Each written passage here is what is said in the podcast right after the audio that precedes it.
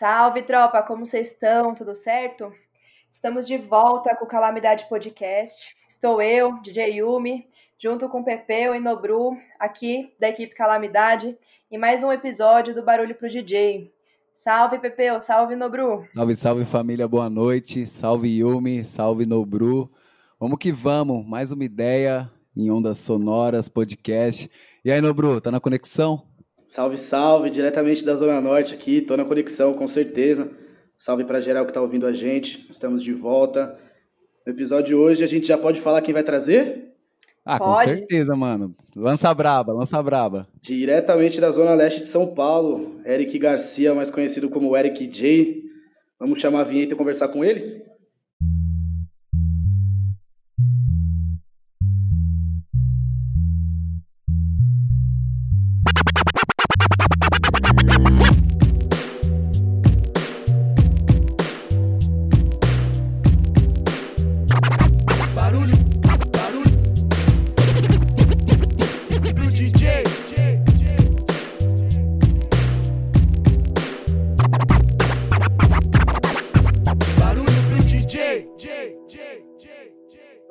Família, estamos aqui com o Eric J. Tudo bom, Eric? Como que você tá? Tudo bem. Estamos sobrevivendo, né? Tudo bem, graças a Deus aí. Que ótimo, cara. É... Pô, como que tem sido? Como que você tá se resguardando aí? Vamos conversar um pouco sobre né, esse período que a gente tem passado aí. Como que tem sido o ano de 2020 para você? É... Em relação até psicológico, né, cara? Ficar sem trabalho, a gente que vive de uma produção de rua, de conexão com pessoas. Conta pra gente como que você se virou nesse período.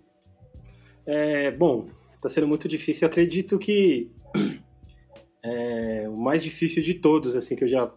Um ano mais difícil de todos que eu já vivi, vi, tipo, que já vivi, né? Entendeu? No, no, questão do geral mesmo, da pandemia, de governo, de um monte de coisa. Entendeu? Então, é, a gente não, não estávamos preparados para essa pandemia, né? É, então a gente teve que se virar, né? Eu tive que me virar. Aliás, eu sempre me virei, né? Mas foi difícil, tá sendo difícil, assim, né? Para nós músicos, né? Artistas, entendeu? Eu vi que você, você se virou em formato de live, né? Assim como né, um monte de gente também entrou para esse universo. Acho que foi uma, um remédio pra gente e pro público também, né, cara? Mas o que que, que que Eric fez durante esse período? O que que... Você falou que se virou. Conta, mais pra, conta um pouco mais pra gente disso. Sim, sim, eu. É que eu faço uma rádio também, faço umas rádios para para hamburgueria, para um monte de coisa. Então, eu já fazia esse trabalho, então é, eu me dediquei mais, né? Entendeu? E, então, foi essa uma. Fiz vários trabalhos de colagens, scratch para as bandas, né? Eu consegui fazer vários, assim, né? Chegou vários, querendo ou não, ajudou, porque aí chegou vários trabalhos desse jeito, né? Ó, os caras, eu quero colagem em tal música, quero uns scratch em tal música. Eu fazia, entendeu? Então. Uhum. Eu Você teve fazia... trampo com ilusão, né? É... Teve um trampo com ilusão, com o Kamal. Isso. Então eu tive Bacana. que. Eu consegui fazer esses trabalhos que eu não conseguia fazer em tempos normais, né? Em tempos que, é, sem pandemia, né? Devido à correria. Tempo de correria. É, é. Exatamente. E aí eu consegui fazer vários trabalhos. Eu queria, na real, estar tá praticando mais, treinando mais, é... mas acabou não dando, né? É, treinando as técnicas porque eu queria disputar o campeonato e acabou não dando, né? Então eu tive que ficar mais é, fazendo esses trabalhos mesmo, né? Uhum. Foi um ano que você se divulgou também de uma forma no YouTube, assim, eu vi bastante coisa de, de rotinas suas, né? Eu queria falar de uma rotina especial que é a do Anderson Paak, a Come Down, que você, no meio da rotina, você para, faz um carinho nos cachorros e volta, cara é tipo a divulgação orgânica, né? É Sim. Uma forma de não é remunerada, né? Mas é uma forma de você divulgar seu trabalho, né? E eu vi que esse ano rolou algumas outras rotinas, né? Sim, sim, eu, eu fiz, assim, falei, ah, vou fazer um, uma parada diferente, que é que acontece mesmo, que eles enchem os meus cachorros, eles deixam eu quieto às vezes. Que da hora, cara. Foi uma parada, foi uma parada bem natural, assim, entendeu? Então é, é para mostrar para as pessoas que estão vendo que, pô, é a gente também tem esses imprevistos legais, gostosos. Os cachorros vindo, da hora, vindo, vindo atrapalhar, entendeu? Então, é, foi bem legal. Já que eles sempre colam, né? Aí entra, né? Já que é. você sempre vem, então entra agora, né? É. Fique isso. E ainda bem E aquela câmera, cara, aquela, aquela câmera na sua testa que você colocou na cabeça, né, mano? Isso. Eu até falei com. Eu falei com a Yumi com o Pepe, eu falei, velho, vocês têm que assistir esse vídeo. Eu duvido vocês não ficarem até tonto de assistir esse vídeo, porque balança, cara. Parece que você, você mesmo tá fazendo a performance, né? Ficou meio em primeira pessoa parada ali, né? É, e que fica... eu é muito doido, cara. Eu, eu achei muito da hora esse estilo. É que eu, eu, eu quero passar a impressão para as pessoas como é, ainda eu, eu, eu, eu, tinha, eu tinha que colocar assim no vídeo, né? Se você tem labirintite, não assista esse vídeo, entendeu? Exatamente, cara. É que eu, eu, eu, quis, eu quis passar a impressão mesmo que é, é, como que é a visão nossa, assim, entendeu? Como, como que a gente faz as performances, como é a visão, como é difícil, né? entendeu? A gente tem que se concentrar, é loucura, né? Mas eu queria. Eu, eu, eu gosto de passar essa visão assim, né? Bota fé, da hora. Ô, Eric, dando uma sequência aqui um pouco, né? A gente pensou aqui um roteirinho e acho que o, o, o, primeiro passo né, do podcast, acho que a gente já falou um pouco desse momento que todo mundo está vivendo, mas o primeiro passo do podcast, né, o primeiro passo do Calamidade que a gente quer dar com você é falar um pouco do seu início, mano. Como é que a música entra na vida do Eric? Quais são as suas referências? Eu vi em outros, em outros portais né, que você já conversou, em outras entrevistas que seu pai é DJ de baile. Foi muito louco. Eu até pedi para os moleques, para Yumi, deixar eu fazer essa pergunta, porque meu pai também foi DJ de baile e eu começo nessa relação, vendo meu pai e falo, mano, é isso que eu quero fazer. Eu queria saber como é que foi com você, se foi isso, como que a música entra na sua vida, qual música tocava, se já era música rap ou se era outra sonoridade, ou soul, funk, como é que era esse ambiente inicial do menino Eric ali, tá ligado, ouvindo um som? Então, é, é meu pai mesmo, ele era DJ de equipes, mas não na, nos anos 80 tinha as equipes de bailes, né? Famosas, Chic Show, Cascatas, enfim. Muitas sim, equipes. Sim. E meu pai, ele tinha, era ele e três, três amigos, então eles faziam festa de casamento, aniversário de 15 anos, dos amigos mesmo, entendeu? E ele tinha muito disco, né? Então eu vi ele tocando os discos, Michael Jackson, Tim Maia, Gilberto Gil. Que louco, é, mano. Esse Brandão. Eu vi ele tocar no vinil, assim, né? Ele não tinha os equipamentos profissionais, mas ele tinha uns, uns que dava para segurar a festa, assim, né? Total. Então, eu via muito ele. Então eu cresci vendo ele fazer isso, entendeu? E foi aí que eu comecei a sequestrar, no, no bom sentido, os discos dele, né? Pegar emprestado sem avisar, Pegar né? Pegar emprestado sem avisar, entendeu? Quando fui ver, eu já tinha dominado tudo, né? Assim.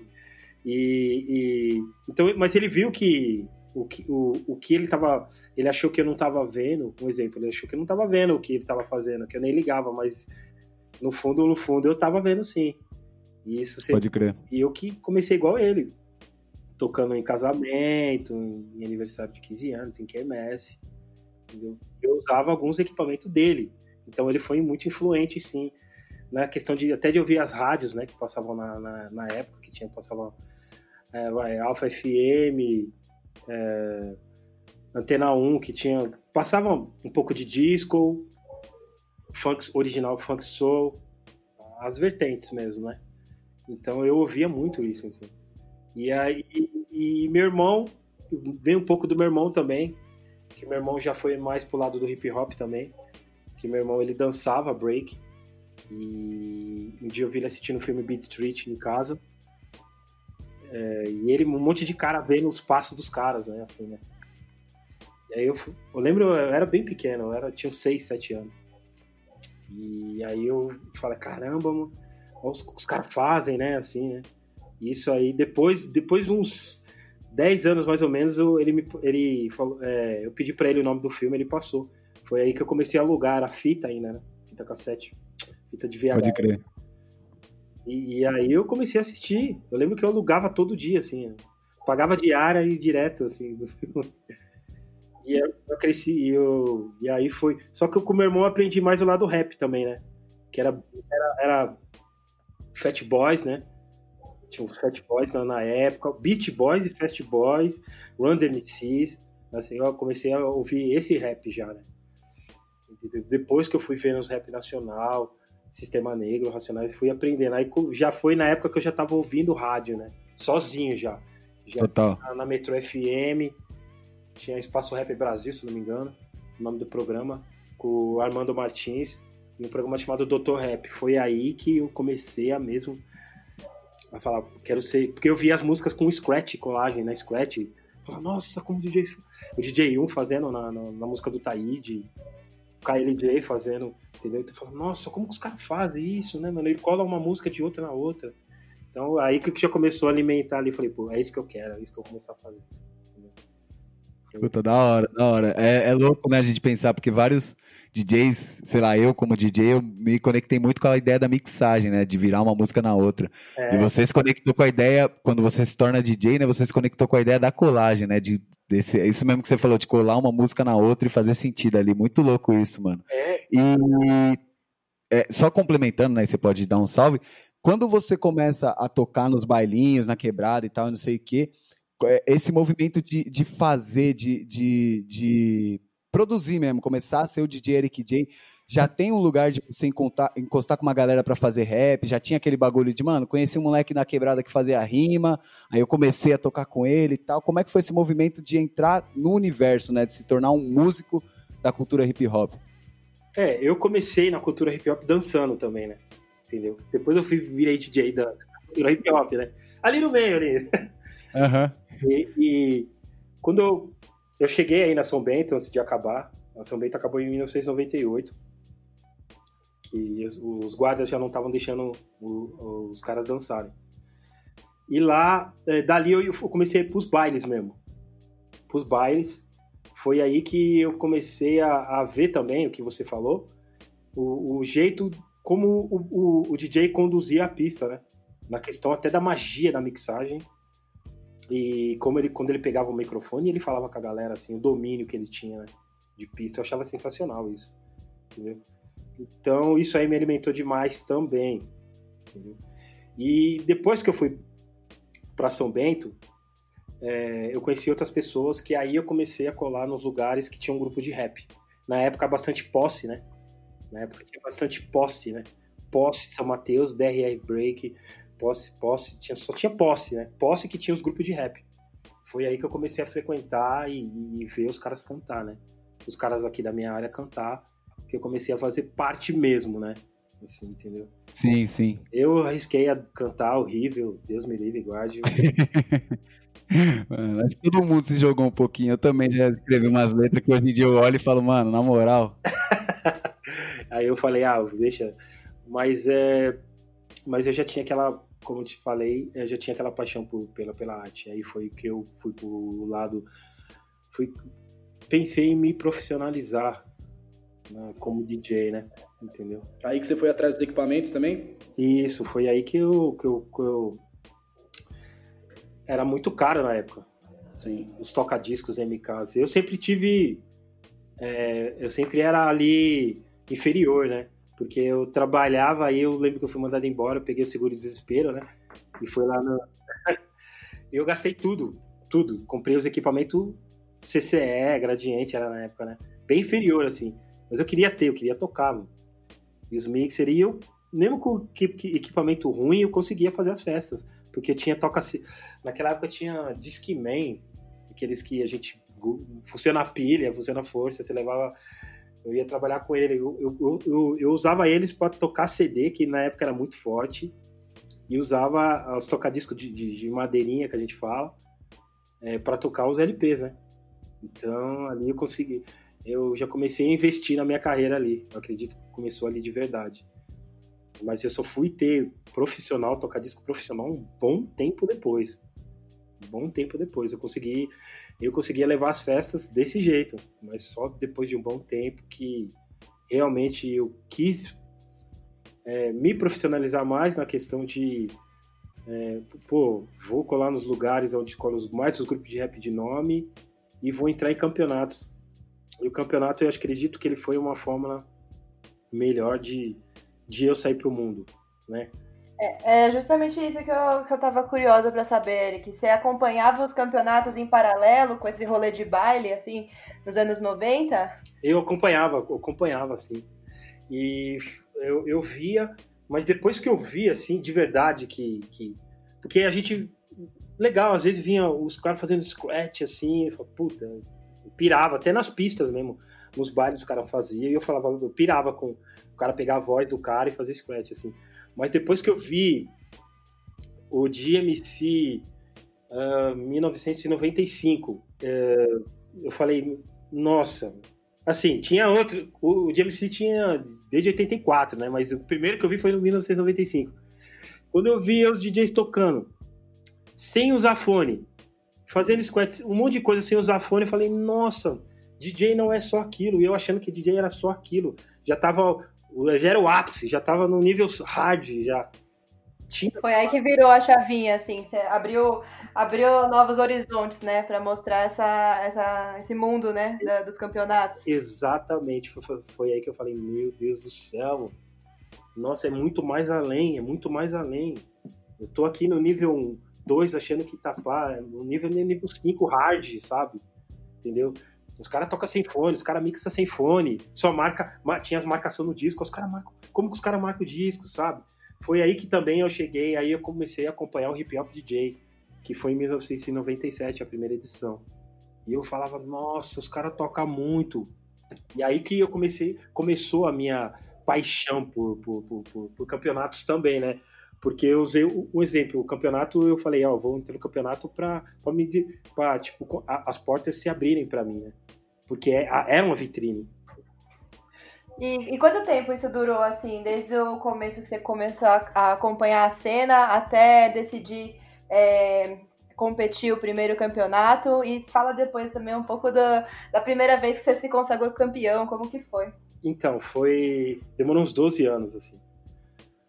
Porque eu fui entrar no campeonato a minha primeira vez em 2002. 2002, é, 2002. Então, e eu, e, e, eu não tinha equipamento, então nós conhecemos o DJ Zulu e o DJ RM, que, que, que, que é meu amigo.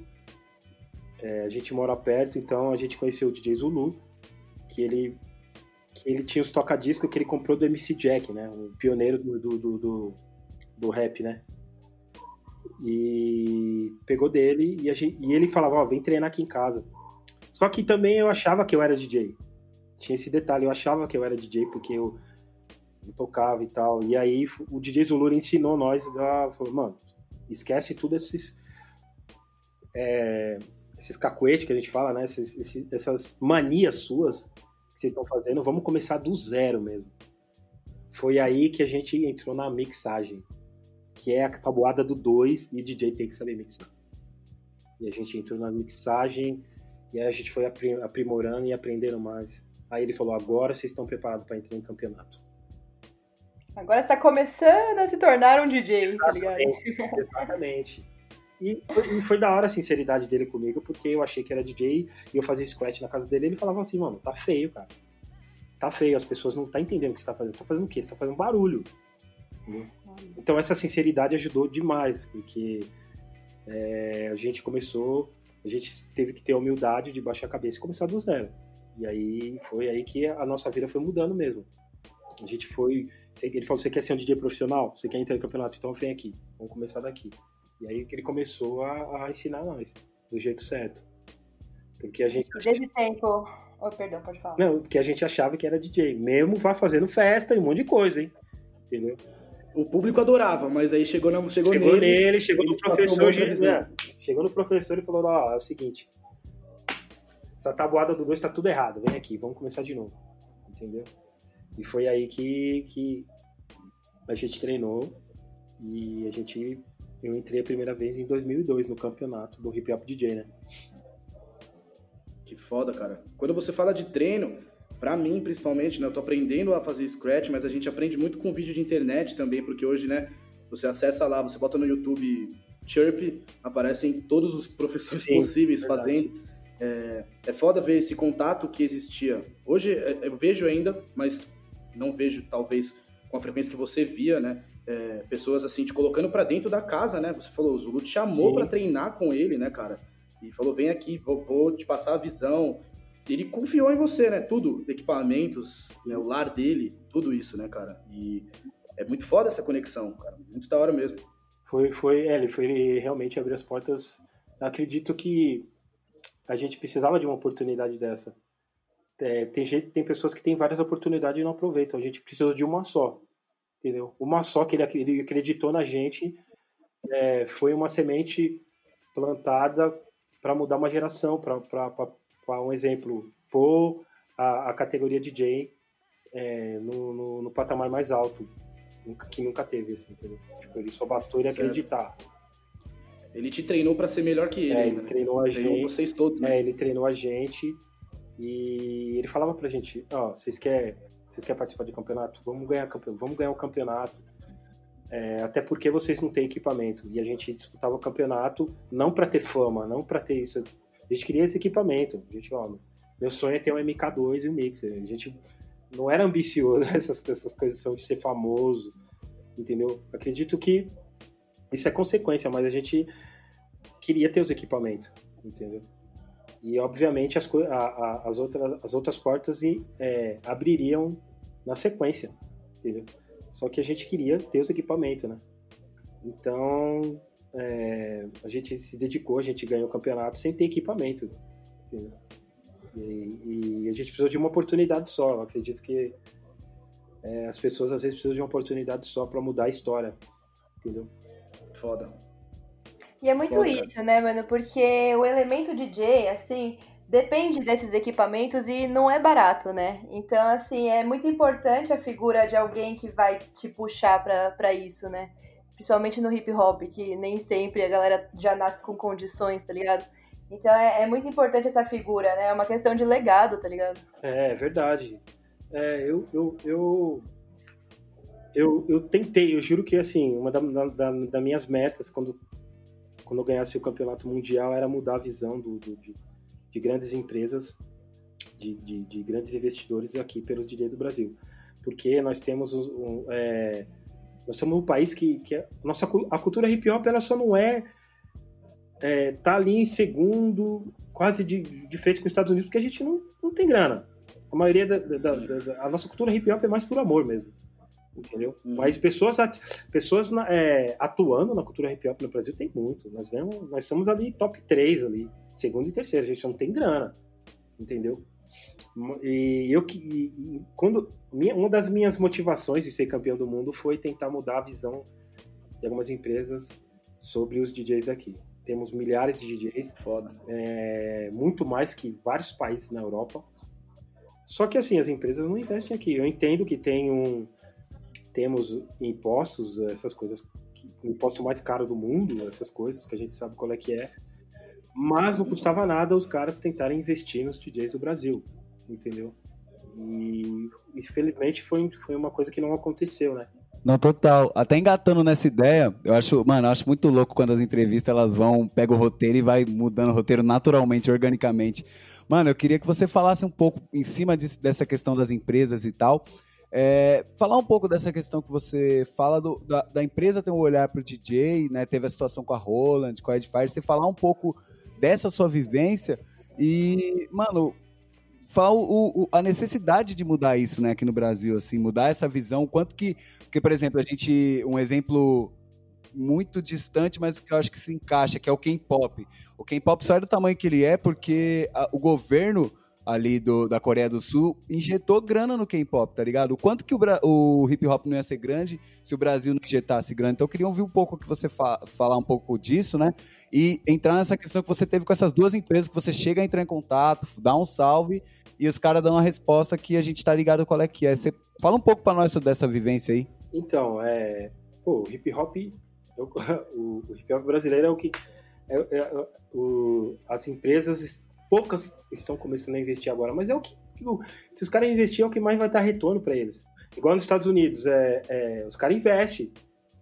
Entendeu? Tem que investir. Aqui não adianta, não, não adianta os caras ficar negando que ficar com esses papos dos anos 90 e 80 que o rap né, é, não é música popular. É música popular sim. Tem milhões de views, mais, muito mais que várias músicas que eles, que eles, que eles ficam dando valor, pagando isso, aquilo, para ser popular, mas não é. Ou, ou falam que é popular. Infelizmente a gente vive. Tem um, tem um preconceito ainda com isso, com o movimento hip hop. Sendo, uhum, sendo que tem. É, é, uma empresa que gera muita grana, entendeu? E, e a questão é, das, da, das empresas. Um exemplo da Edify, da, da, da Holland. Assim, é, depois que eu ganhei o campeonato, o, o, os campeonatos, o GMC e o IDA, é, uh, tem, tem, eu, eu, tive que chamar um assessor, né? Eu contratei um brother meu, o Kamal me apresentou o Thiago, que ele me, que ele, que ele me ajudou nessa questão do, do, do de como chegar nos lugares também. Total, pode e, crer. E aí eu, mano, a gente conseguiu a Edifier, a gente conseguiu outros lugares. A gente só não chegou mais longe porque eu, eu acredito que é, aquele rótulo de falar que DJ de, ah, DJ de hip hop e tal. Eu acho que acredito se, se falasse que DJ era de eletrônico, nada contra, mas eu acho que seria diferente, entendeu? Vide patrocínios que o Alok é, tem, né? Nada contra o campo do cara é, massa. Não, é, exatamente. Entendeu? E, e a gente chegou na. na é, o Thiago mandou a proposta para Edifier e o, o, o Everton, o, o, que cuida dessa parte, é, ele, ele, gostou muito da história, aí a gente teve que ir lá falar a história, entendeu? Tal, tal, tal. E aí ele quis fazer uma parceria com a gente, entendeu? E aí rolou uma parceria de um fone e conseguimos essa parceria, assim. Primeiro DJ a lançar um fone, uma parceria com fone, assim, inédito, assim. Que da hora, foi mano. muito legal, assim. Foi muito legal.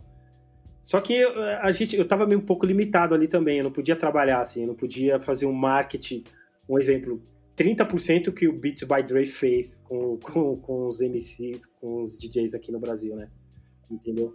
Eu queria, eu queria chegar em algumas pessoas influentes, nos DJs influentes, nos MCs influentes, e entregar. Falar, quero meu. Ó, oh, mano, tô te dando meu fone, mano. Esse aqui é meu fone e tal, entendeu? Eu não tive essa oportunidade. Mas assim, o barulho que eu fiz, os caras pediram para mim. Só que eu não consegui entregar pros caras. Entendeu? Aquele negócio. Aquele aí negócio do rapaz da gravadora ligou, só que você foi idealista demais, aí eles desconversou. Exatamente. Exatamente. Não, não, desculpa aí, seu Eric. Foi engano, é. Deixa é, quieto. É. boa, boa, boa. Nossa. E, e aí o, o cara. Mesmo assim, conseguimos vender mais de mil fones, sabe? E mais de container que eles falou, né? A gente conseguiu vender bastante, assim. Mesmo, mesmo, mesmo estando limitados, né? Sabe, entendeu? Eu achava o preço do fone um pouco caro para a galera assim que gosta, entendeu? Mas conseguimos é, é, bater mais que a meta, né? Eles, eles para quem nos desacreditou, depois eles falaram, nossa, realmente, falei, meu, vem com a gente que você passa de ano, né? Você não vai ficar, não vamos deixar vocês falando. E a parceria com a Holland, com a Holland é, rolou através de um, de um evento que eles fizeram que fez, fez entrou eu, Papatinho, uma galera. E eles falaram, não, a gente quer. A gente é, gostou da sua história, Eric, pô, não sei o que e tal, a gente quer fazer uma parceria com você. E eu fiz uma parceria com eles. Testei a, os equipamentos deles. Só que os equipamentos deles eram muito caros para a realidade dos DJs daqui, entendeu? Para entrar no mercado. A gente está no mercado, a gente, a gente tá falando com os DJs, a gente sabe quanto que, o valor dos equipamentos. Só que eles queriam. Você sabe quanto ele tem para gastar. É, então. exatamente. Só que eles queriam vender uma controladora deles por um preço absurdo. Sendo que metade desse valor você comprava uma da concorrente que, que tem muito mais nome aqui no Brasil. Entendeu? Então eu falava, ó, você tem que ser realista, mano. Você tem que parar de ficar com história de números aí. Ah, números, planilhas e sair, tira, levantar da, sair do escritório aí e ver qual é que é, entendeu? Sabe, vocês ficam muito baseado em tal coisa, baseado em tal coisa. Que baseado em quê, mano? A gente tá no meio do, do DJs, a gente sabe qual é que é. Entendeu? Enfim. E aí rolou também, e aí fizemos um projeto e aí acabou. Entendeu? Mas eu tenho da G-Shock também, que, que eles fizeram, eles gostaram, eles gostam de influenciador, que eu era tal, tal, tal, e eles fizeram parceria comigo assim também, entendeu? Mas eu queria, sei lá, minha meta é bem mais.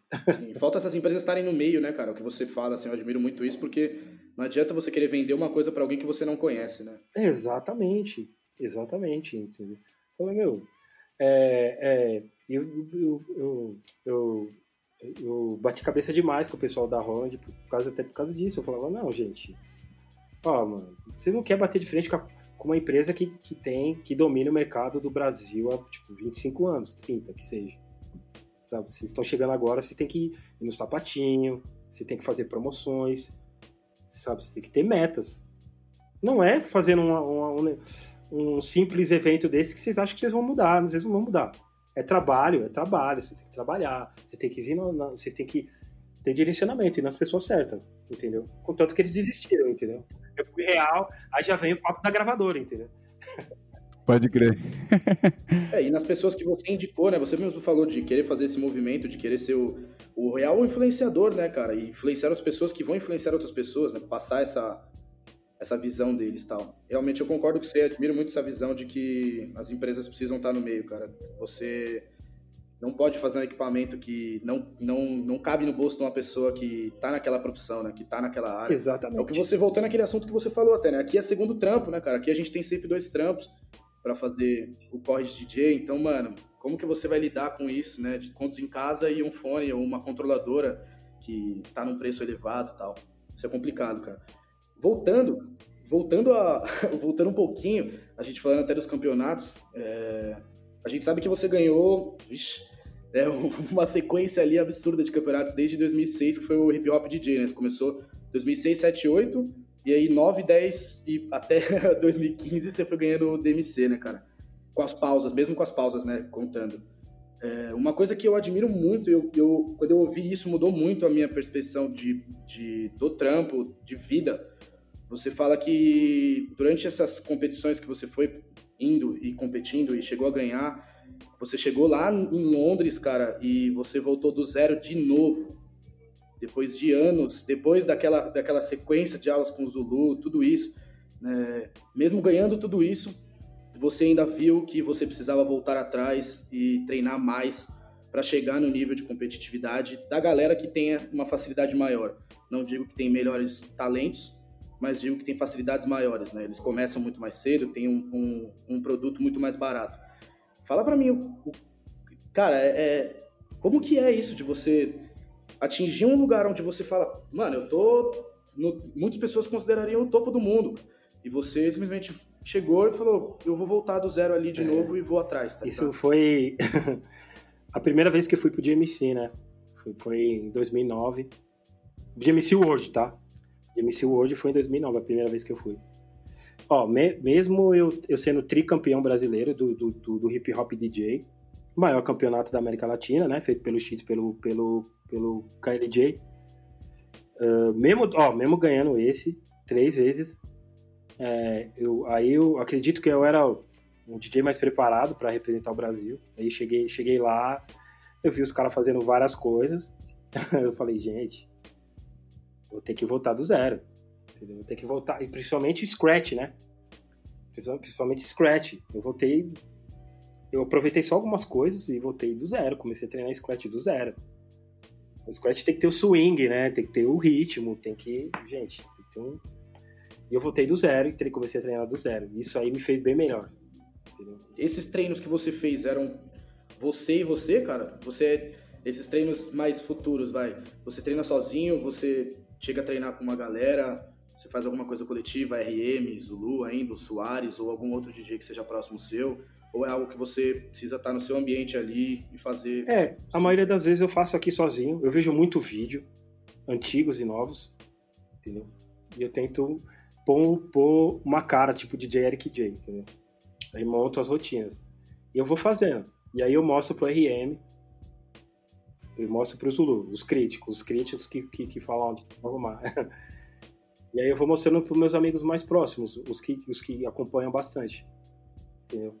E aí eles vão dando dicas, entendeu? É, para mim chegar onde eu quero. Ó, faz mais assim, faz mais assim. Se você fazer desse jeito, vai ficar melhor, sabe? Então eu vou me, prepar, eu vou me preparando assim. E isso, isso sempre deu certo. Entendeu? Sempre deu certo porque eu tenho que ouvir as pessoas, os críticos, né? As pessoas que estão lá. E isso me ajudou demais. E eu fui errando, fui errando até acertar. Quando eu acertei também eu ganhei ter a humildade de receber a crítica também, né, cara? É, não, tem que saber. Ser, você mesmo falou, né? Pô, tricampeão do hip hop DJ, já tinha ganhado o DMC. Podia ser um mala, né, cara? Fala, é. mano, você tá me ensinando o quê, né, cara? Eu vou fazer desse jeito aqui. Essa humildade de saber reconhecer ali um ponto de vista de fora, né? É, porque aí, é, em 2009 eu cheguei em Londres, né? Tudo novo, nunca tinha viajado fora do país, entendeu? Então, tipo, e aí você vê, você, você vê o clima do DMC, né?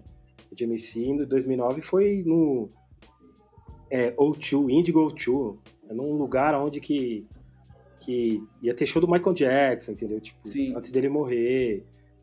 Teve show de várias bandas que, que nunca vão vir aqui, aqui pro Brasil, entendeu? Tipo, ia ter Jay-Z, Beyoncé, só a galera que master, sabe? Assim. Sim. E é aquele lugar, aquele lugar magnífico, assim. Então, tipo, eu olhei pro lugar, vi o tamanho do, do lugar e, e, falei, caramba, e Jimmy C, falei, pô, mano. Eu era um cara que sonha.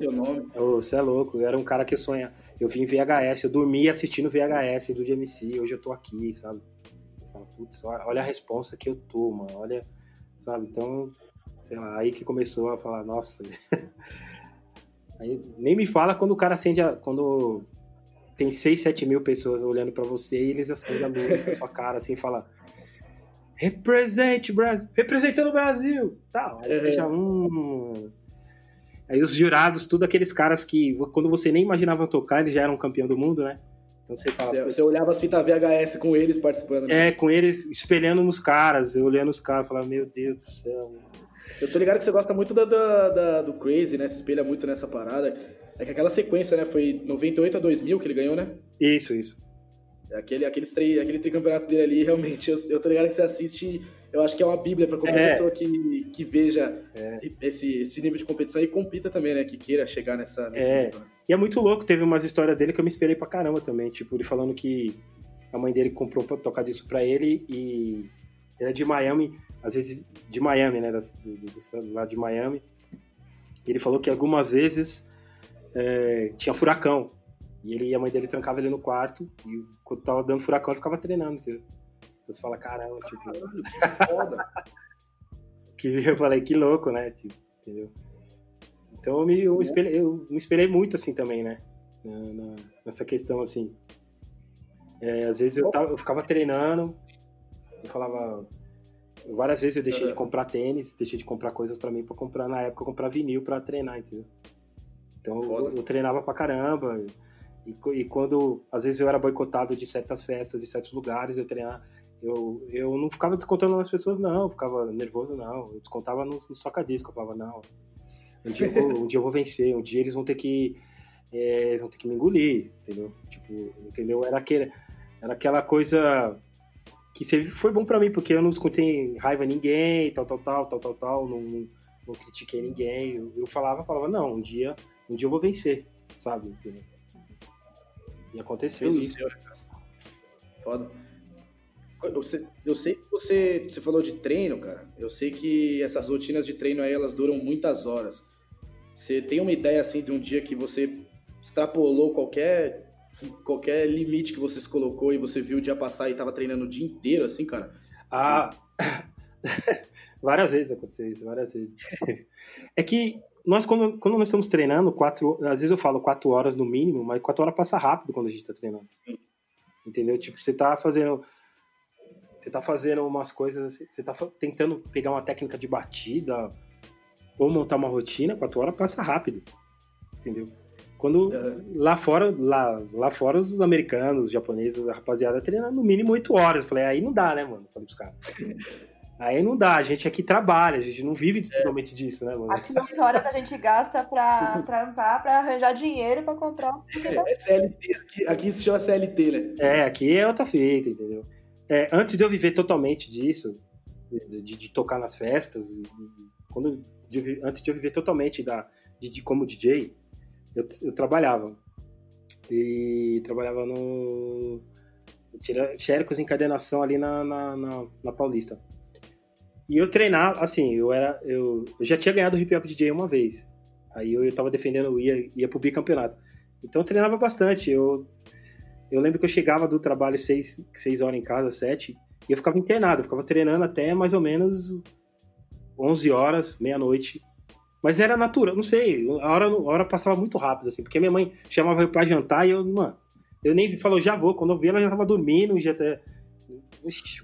já tinha os galos já quase cantando, sabe? Entendeu? E depois eu levantava cedo, levantava 5 da manhã e ficava treinando até mais ou menos umas seis e meia. E aí eu saía para ir pra trabalhar, entendeu? E eu gravava tudo no no, no, no, no, Era deck, né? Fita deck. Tape deck. E gravava e vi no Knockman até o trabalho? Pra ver erros que eu tava fazendo para chegar em casa e acertar depois. Loucura, né? Enfim. Nossa, gravar set ficar é. mano. Sabe? Então, mas valeu a pena. Valeu a pena. Valeu. Chegou onde chegou, né? É, valeu a pena. E falando em hip hop DJ, né? Quando você ganhou o hip hop DJ em 2008, você foi convidado, né, mano, para ser o residente do Manos e Minas. E aí começou, né, a questão de tocar no, nos palcos e também a, a, questão de fazer matérias, né? Conta um pouco pra gente como foi desenvolver esse lado repórter. Aqui você fala com três DJs que tá nesse corre agora com calamidade, desse lado repórter, desse lado de escrever matéria, enfim. É, conta pra gente, teve alguma entrevista que te marcou mais? Ah, assim, quando eu entrei no. É, quando eu entrei no, no Manos e Minas, foi uma coisa que eu não esperava também. Entendeu? Tipo assim devido ao falecimento do DJ Primo, eu nunca imaginava que eles iam chamar eu, assim, nunca, de verdade. Tinha muitos DJs. E o Happy Hood me convidou. E aí eu. Eu lembro que eu trabalhava no Xerox. eu lembro que eu nem fui fazer a homologação, para vocês verem o nível da, da, da, parada, que eu tava tão feliz que eu nem dei baixa na carteira, entendeu? Você passa o chefe tá te procurando até hoje, né? Eu... eu tava tão feliz que eu lembro que, nossa, mano, Chegava telegrama em casa da empresa para mim dar baixa na carteira e eu não ia. Você fala, ah, deixa pra lá. e, e, foi aí que, que eu entrei no, no Manos e Minas, 2008. E foi, foi bem legal, assim, a experiência de... Eu nunca tinha tido experiência de trabalhar TV, ainda DJ, tipo, residente, que rola trilha sonora, entendeu? Era muito louco e tinha, e tinha um momento das performances, entendeu? Eles me deram esse espaço. E aí eles confi eles é, eu fui, fui trabalhando ali, depois eles já arrumaram um quadro para mim, entendeu? Falaram, ó, oh, Eric, agora você vai fazer um quadro, você tá muito parado aí. Não basta as performances, você vai fazer um quadro. Falei, tudo bem, Eric já apresenta? Tá. Eles, eles, eles mesmo deram o nome, falei, aceitei. Ó, vai, vai. E eu comecei a fazer várias entrevistas, que eu tenho, também tinha vontade de, de de, de, de, entrevistar as pessoas também. Porque nós, DJs, estou falando com DJs também, nós temos uma visão diferente das coisas, né? Entendeu? Então, é, eu, eu, fiz entrevista com. Eu gostei de fazer. Uma entrevista que eu gostei muito foi com. Eu esqueci o nome dele, mas é o, é o, é o cara que, que. Um dos maiores colecionadores de vinil do, do, do, do, mundo. É ali na Lapa. É o Zero Freitas. É, o Zero Freitas, isso. Eu fui lá e ele me mostrou cada. Gente, muita coisa boa ele tem. E ele falou que tinha. É, tinha muitas pessoas famosas que tinham de grana, tinha grana, grana óbvio, mas tinha vinil, muitos vinis e mandavam para ele assim: Ó, oh, o cara não quer mais. Ele lá mandava pegar tudo. Eu falava, nossa, nossa, que louco, assim, sabe? Foi, foi, foi bem legal, foi bem legal, assim, entendeu? E uma entrevista que eu gostei bastante foi com o Rick Bonadio também, que eu vi há umas uns vídeos deles fazendo uns scratch, né? Fazendo uns scratch e tal. Eu falei, pô, Rick Bonadio faz um scratch legal, né? Aí eu pedi que a produção entre em contato com ele, ele aceitou. E eu fui lá e eu falei, pô. No estúdio, né? É, no estúdio dele, fui lá no Midas, ele tratou nós, nós super bem. E eu, foi aí que eu falei, entramos em detalhes que eu queria perguntar para ele assim. É, você como músico, produtor, DJ é músico? Ele falou, é lógico que é músico. Eu falei, Pronto, é isso que eu queria ouvir. Entendeu? Valeu, família, obrigado. Manos e Minas, é, é nóis. É aí, não precisa nem terminar. Uma pergunta só. então, foi, foi legal, assim, que a gente trocou um, um, papo bem legal. Depois ele me chamou para um debate que estava tendo, tinha os músicos, e, e, e, o, e, o, tema do programa era DJ é músico, entendeu? E os músicos falando que não era, eu falei, não, é, lógico que é. Deixa eu te mostrar aqui, como não? Entendeu? Aí eu fiz uma, uma rotina que eu faço, que, que é do Bruno Mars, que eu que toca as guitarras, e os caras ficou doido, falou, tá vendo? Como não é músico? É... é... que, é, como ele também falou um detalhe importante, que tem muitos músicos que não são músicos também. Ele falou, ah, meu Deus do céu, ai, ai, ai, agora a treta vai esquentar. Entendeu? E eu achei muito interessante. Eu achei muito interessante. E também a, a apresentação de, dos grupos que eles, que eles me deram também, do programa Manos e Minas, falou, ó, Eric Dia apresenta, você vai apresentar os grupos, é, os, os, grupos underground, os grupos que precisam ser mostrados pra galera. Eu falei, demorou, entendeu? É, demos oportunidades, assim, entrevistei várias minas muito boas cantando que precisava, mano.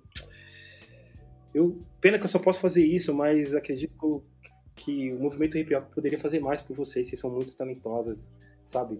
Muitos grupos que precisam, precisavam de dois minutos de oportunidade mesmo, assim, entendeu? Eu conheci muitas pessoas. Foi muito legal. Assim. Você deu visão pros campeonatos também, né, cara? Porque também rolou isso, né? De você ir lá, apresentar campeonatos para essa galera. Exatamente. E eles. E, e, foi bem legal que eu falava, ó, vai rolar o campeonato que a gente faz em tal lugar. E eles falavam, não, vai lá. Só, me, só fala a hora que a gente manda a Eng. Falei, demorou. Entendeu? Então, era bem legal, assim. Eu, eu era. Eles deixavam bem livre, assim, para na questão de, de fazer as matérias. Tinha algumas. Eu queria opinar mais nas questões das atrações, mas eu não podia. Assim, algum. É, eles resolviam entre eles lá. Às vezes eles pediam indicação, a gente indicava, mas tinha vezes que não. Mas As eu queria. Eu queria. Ter... Né? Desculpa, eu não entendi.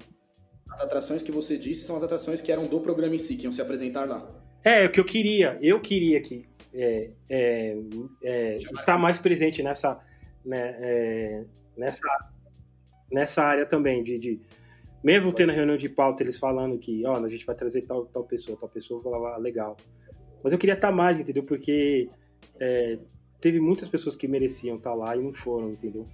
entendeu? Porque aí eu falava, pô, a gente não quer que o programa seja uma panela, entendeu? O programa é para todo, pra todos, né? O grupo dos, do interior eu queria ter levado, entendeu? Outros grupos, né? A gente só não tinha.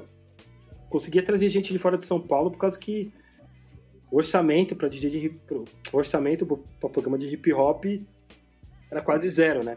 Entendeu? Então, eles falavam que era coisa, a gente não sabia que, a gente sabia que não era, né? Entendeu? Mas é, para ir trazer tal, tal artista de tal lugar, ah, não sei o que, tinha milhares de coisas para falar, gente, aí não dá, né?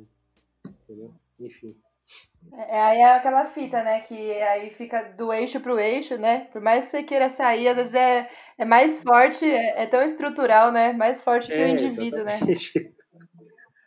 foda. Não, aí tem que ser trampo de formiguinha mesmo, porque assim, a gente sabe como é, como vem de é. cima, tá ligado? A gente tem que fazer o trabalho de base de ampliando os horizontes, é. tá ligado? E fala um pouco como você recebeu, né, mano, a notícia do fim do programa. A gente, a gente sabe que isso já aconteceu antes, eles acabaram, acabaram depois acabaram voltando ao ar. Você acha que existe alguma possibilidade da gente ter um novo Manos e Minas? O, o nome, né, Manos e Minas, está atrelado à emissora? Então, é, foi muito. Na primeira vez que, que, que, que eles tentaram derrubar, é, foi em 2009. E aí teve aquele, aquele barulho, né? Sim. Não conseguiram, né? Sim. É, foram lá na, na Assembleia, foi Suplicy, uma rapaziada, fizeram aquela, aquele, aquele protesto e não conseguiram é, derrubar. Aí, na real, melhoraram o programa, né? Melhoraram mais e mais. Né? É, mas dessa vez foi meio que uma facada nas costas, assim, né? Entendeu? Porque eles chamaram a gente. O programa vai bem, o programa ia bem, assim. Eu gostei, eu, eu, eu tinha mania de toda vez chegar lá na TV e ver o Ibope, entendeu? Como que era, entendeu? Como que tava bem, entendeu? Era, era tirando os programas de, de infantil da TV Cultura, o Mandos Minas era o que dava mais Ibope junto com, entendeu? Então, assim, eles chamaram nós para conversar um dia entendeu? No, na outra semana já falar, ó, um dia eles chamaram e falaram, ó, vamos, vamos conversar, o Manzimina vai ser mais forte agora na internet, que não sei o que, mas vai ter o programa. No outro, no, na outra semana os caras eles já chamaram e falaram, não, acabou o Manzimina. Tipo, foi bem uma facada, falei, gente. Porque na primeira reunião já falou que não tinha, já era pra acabar, já acabava, entendeu? Sabe, entendeu? Então a gente ficou meio assim, aí falaram que ia voltar em 2020 mas não voltou. Então acho que acredito que não vai voltar mais, não sei. Eu acho que não, entendeu? O Dória. Vieram com, esse, vieram com esse papo de mais forte na internet e depois de um tempo subiram é, pro canal. Exatamente, entendeu? O Dória e sua equipe, pô, a rapaziada lá, eles acabaram com o programa, óbvio. A gente ficou sabendo que foram eles, lógico. Né? Sim. Desculpa se eu não posso falar, mas eu tô fazendo real. Imagina, fica à vontade, cara. Não, não só pode como não só pode como essa frase vai pro, pra chamada, é, tá ligado? É, porque senão fica escondendo, ah, quem foi? Não, foi ele. Ele que deu ordem para acabar o programa. Entendeu? Queria transformar a TV Cultura numa, programa, numa TV uh, igual uh, SPT, com comercial, um monte de coisa. uma TV que é pública, entendeu? Enfim. É sem fim lucrativo, né? É, é sem fim lucrativo, é cultura, gente. Cultura, gente. O, é o nome dela, né, cara? Não, não é, tem pra onde ser, é, é cultura. Exatamente, foi considerado o segundo maior canal do mundo, entendeu? De, de entendeu? De, de cultura, de, de, pureza, essas paradas, entendeu? É, entendeu? Como, como assim os caras, sabe? Enfim. Vamos organizar aí a vaquinha Vamos fazer um programa, um programa novo, entendeu? Esse dia de cabeça aí vai escolher quem vai ser de elenco. Quem tiver ouvindo aí, já espalha para as empresas aí. Não, já que os caras deixaram o canal de ser mais forte na internet, estamos com a Twitch TV agora. A gente bola um nome mesmo, pá, faz do mesmo jeito, só muda o nome é, para reclamar. Quero ver, não sei como eles passam reprise ainda. Ah, para, acaba, acaba de vez, então. Ah. É, você não quer continuar, mas você quer continuar lucrando em cima. Lucrando é, exatamente. Em cima, porque você divulga a coisa ali, né? Você tá passando a parada. Então, exatamente. se você não quer, abandona, né? Exatamente. E a galera, e um monte de gente vai perguntar para nós: Pô, mano, quero ir lá no programa. Eu falo, gente, o programa já acabou quase um ano, gente. Vocês estão falando de programa ainda. Eu falo, gente. Mas agora, Eric, que acabou Manos e Minas, assim, só pra te avisar, tá? Jogar no ar aqui, o Calamidade tá aberto, caso você queira trazer o Eric J Indica pra cá. Com certeza, sem dúvida. família, você é louco. Boa, vamos, vamos, fazer isso acontecer, por favor, cara. Claro. Eric, falando um pouco das suas viagens para fora, eu sei que você já foi jurado em competição nos Estados Unidos, fora as vezes que você foi competir, né, tanto em Londres quanto na Polônia. O que você vê, você já comentou um pouco disso, mas é, qual foi o impacto que essa cultura de fora deu em você? Né? De ver o desenvolvimento que ela fora, o tratamento que as pessoas recebem, né? Quando você foi jurado nos Estados Unidos, no DMC de lá, como foi isso, né? Porque você estava também do lado de lendas ali, né? Sim, sim. Ah, eu, eu foi uma das experiências. Nossa, eu eu fui, nossa, tipo, já fui jurado do DMC World, aí fui fui o primeiro brasileiro a ser convidado para ser jurado do, do DMC americano, da potência, né? Porque sim. os americanos não existe não existe ele, assim, não existe melhor que eles. Eles já são os melhores, entendeu? então, assim, é, é, é, pô, pra mim foi demais, assim, entendeu? Honrado, honrado. Fui convidado, fui convidado pela Christian, Christian, ela, ela, ela que organiza o GMC americano, entendeu?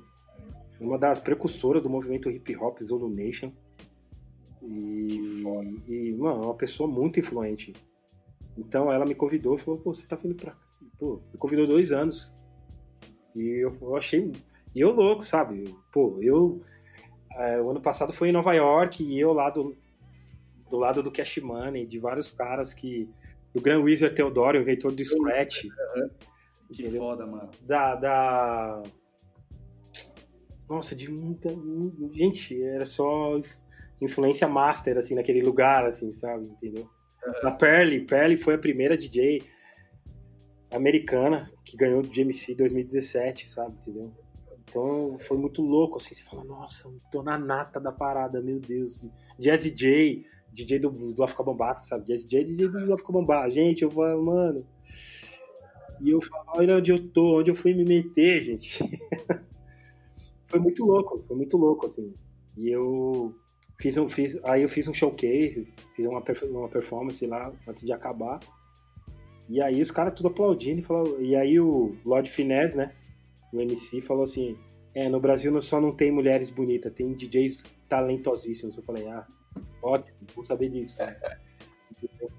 eu falei, pô, muito, muito louco e, eu, e, vários DJs americanos já me acompanhavam o meu trabalho. E eles vinham falar comigo, tirar foto comigo, eu falei, malandro, isso é bom. foi, foi, foi, foi muito bom, assim. A, a, a, é, e aí é, a gente cai naquela parada, né? Eles conseguem, o país capitalista consegue, eles conseguem fazer um, evento, um evento pequeno com grandes patrocinadores de DJ, né? Entendeu? E eu vi um, um evento, do, uma eliminatória do, do, do, dos caras tinha um monte de patrocínio, sabe? Entendeu? Então eu falava, vou estar tá feliz o dia que isso ia acontecer lá no Brasil, assim, entendeu? Pra incentivar os DJs e tal sabe? Entendeu? Workshop é fazer ações para que o nível cresça mais no Brasil. Total, mano, pode crer. É, puxando um pouco a ideia para esse lance que você falou do workshop, é, tem um curso, né, mano? Eu não sei hoje em dia como é que tá isso, né? Hoje em dia, não pandemia, né? um curso no Senac que você ajudou a reformular, tá ligado? Eu queria trocar uma ideia com você sobre essas caminhadas de oficina de curso, tá ligado? Como é que você pensa esse lance de formação?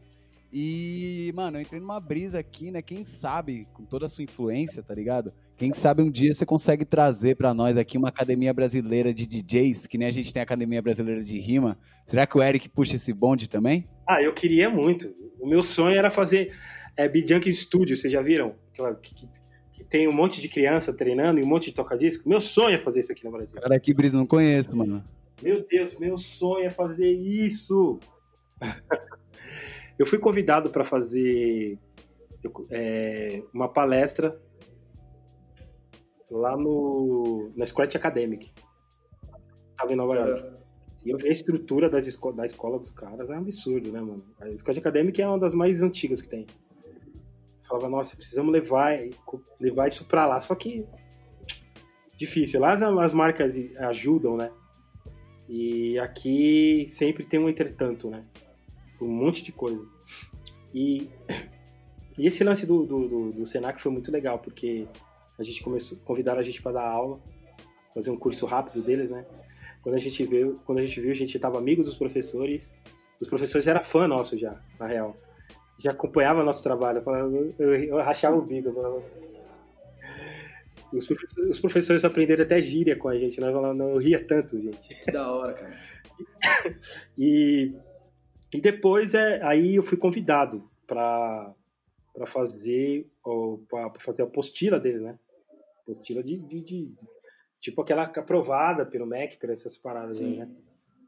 E aí, aí, me convidaram mesmo, um, um, um, um, rapaz, nossa, com nível master lá no SESC, que cuida das 63, 64 unidades, me convidou e eu fui lá e eu ajudei a, a elaborar e atualizar né, a, a apostila do, do Senac, que estava muito antiga, né? E eu, eu dei várias dicas que ajudaram demais, assim, entendeu? Falei que ó, hoje, hoje nós temos novas gerações de dia de controladora, que seja. Precisa ter um desenho do controlador aqui. Entendeu? Tem que ter toca-disco, tem que ter toca-disco, tem que ter CDJ, tem que ter controladora, entendeu? Eu expliquei para eles, entendeu? Da tecnologia e tal, e eles anotaram tudo, mudaram tudo, assim. Foi, foi muito legal, assim. Falei, caramba, onde eu já tô, mano? Eu já tô elaborando a apostila pro Senac. Olha, olha que nível, falei. Fiquei feliz. Do Xerox, do Xerox pra fazer livro didático, olha exatamente. só, hein? Hip Hop salva a vida mesmo, hein? Exatamente, exatamente. E aí, chegando numa sala, uma pedagoga para escrever e tal, tinha uma galera, então a gente ajudou a reformular e, e reformulamos, mano. Foi muito, foi, eu acredito que foi muito legal, assim, entendeu? Porque até então eles não tinham visão que tinha os novos DJs estão vindo aí, com controladora, com essas paradas. Estavam muito, muito parados no tempo. Entendeu? Eu falei, ó, vocês têm, ó, hoje em dia tem, tá diferente. Vocês tem que ter toca-disco, tem, mixer e tal. fui explicando para eles. Eles me ouviram, anotaram tudo e tudo e mudaram tudo na, na apostila deles. Achei bem legal, assim. Pode crer. E, mano, teve em 2019, eu, o último show do ano que eu assisti foi do Kamal, lá no. naquele espaço na Paulista, que eu não lembro o nome, mano. Aquele espaço na Paulista lá de jazz. Primeiro show de rap de jazz que tem lá. E você não tava, né, mano? E aí ele, o Kamal falou, o Eric J não tá, porque ele tem uma conexão lá no Maranhão. E se eu não me engano, essa conexão é de oficina também. Fala desse canal que você faz, SP São Luís, mano. Como é que é esse. É oficina ou é show? Como é que, como é que desenrola essa ideia lá? É, foi oficina também. Fui convidado para fazer oficina, né? Sou convidado para bastante oficina, né? Pode crer. E lá tem um, um, uma, uma cena forte de DJ, assim. Como é que você. Como é que tá desenrolando isso depois da sua passagem lá? É, é uma semente que você tá plantando? Como é que você tá pensando isso daí? Então, é, um é projeto, né, que, que, que o pessoal faz, que, que, que, o pessoal de lá fazem, numa casa de cultura que tem lá, que é bem legal. E, ele, e os DJs de lá pediram para levar eu, né? e aí eu nem sabia. Aí eles Pode falaram, o pessoal aqui quer muito ver você, que você vem, venha conversar a vivência e passar a experiência sua e, e fazer um workshop. E eu fui lá, mano. Eu, fiquei até. Falei, pô, legal, mano. Esgotaram as inscrições. Olha que da hora. Cheias, entendeu? E todo mundo sabendo, querendo saber, né? Minha experiência mesmo, né? Como DJ. É, e é, é, legal que, que no meio tem, é, tem DJs profissionais e tem e a galera que não é DJ, entendeu? Isso é. que eu é. acho legal, assim. E aí a gente, eu troco experiência com eles, eu aprendo com eles também, eu, eu passo as dificuldades de, de que temos para ser DJ no nosso país aqui. Que massa, cara. Entendeu? Eu passo direto, eu falo direto em vários workshops que eu, que eu, que eu, que eu, que eu já fui, entendeu? Em, em, várias escolas aqui, grandes também, de São Paulo, já me convidaram, eu fiz tudo workshop, fiz projetos, né? Entendeu? Esse ano eu fui convidado para fazer um campeonato, fazer workshop, eu organizar um campeonato, fazer workshop, fazer um, milhares de coisas, tipo lá em Angola, entendeu? Na África, me convidaram. A universidade do hip hop deles me convidaram, entraram em contato comigo e falaram: a gente quer que você venha aqui, você promova um campeonato e faça um workshop, troque ideia, é, passa a sua experiência para os DJs daqui. Entendeu? Eu falei, pô, que louco. Só não fui por causa da pandemia, entendeu? Mas mesmo assim eu, eu consegui fazer um, um eu trocar ideia com, com, com, vários DJs que aí fizeram uma chamada, aquela, entendeu? Pelo, pelo Zoom, entendeu? E eu consegui falar, trocar ideia com vários DJs ao mesmo tempo, assim, falar da minha experiência e tal, entendeu? Que massa, cara. Foi muito louco, assim, eu falei, pô, não, nem imaginava, assim, sabe? Falei, pô, legal levar, levar pra galera o conhecimento. Louco, assim. cara. A gente acha que, a gente, que as pessoas não estão tá vendo o nosso trabalho, Sim. mas tem muita gente vendo. Entendeu? Exatamente isso, cara. Uma coisa, só para encerrar esse assunto de workshop, cara, é, você ainda acha que a divulgação ela, ela é feita de uma forma menor do que deveria, cara? Ou atinge de uma forma que ainda não, não é certa? Sei, eu participei da primeira vez do mês do hip hop esse ano. E eu admito que eu fiquei um pouco frustrado, assim, com, com a forma de divulgação, tá ligado? De não atingir Sim. todo mundo, poucas pessoas estavam sabendo do que ia rolar, tá ligado? E eu sei que para workshop também é assim, porque meus amigos frequentam, já frequentei, e você vê, você falou, lá, em, lá no Maranhão, lotou, encerrou né, todos os, os, os, ingressos. E eu já vi muitos workshops vazios, né, todos totalmente vazios aqui, né? E como que é isso, cara? Você vê também essa divulgação ainda talvez de uma forma mais fraca que deveria ser, até por também, né, investimento na cultura hip hop ser mais baixo. É, eu acho que a divulgação, a gente cai na divulgação, entendeu? E na divulgação não, não, não atinge quem tem que atingir, entendeu? E aí você vê uns workshops muito interessantes vazio. Uns workshops que vai ajudar demais as pessoas. Entendeu? Vazio. Entendeu? Então você, eu acredito que eles pecam na divulgação. Entendeu? Eu acho que, que, que, na real, eu acho que tinha que ter um elemento, por exemplo, na cultura, na, na semana do hip hop, eu acho que tinha que ter um DJ, um, um, um DJ para cuidar só dos DJs. Entendeu? MCs para cuidar só do, da, da galera dos, dos MCs. Entendeu? Grafiteiros e grafiteiras para cuidarem, sabe, entendeu?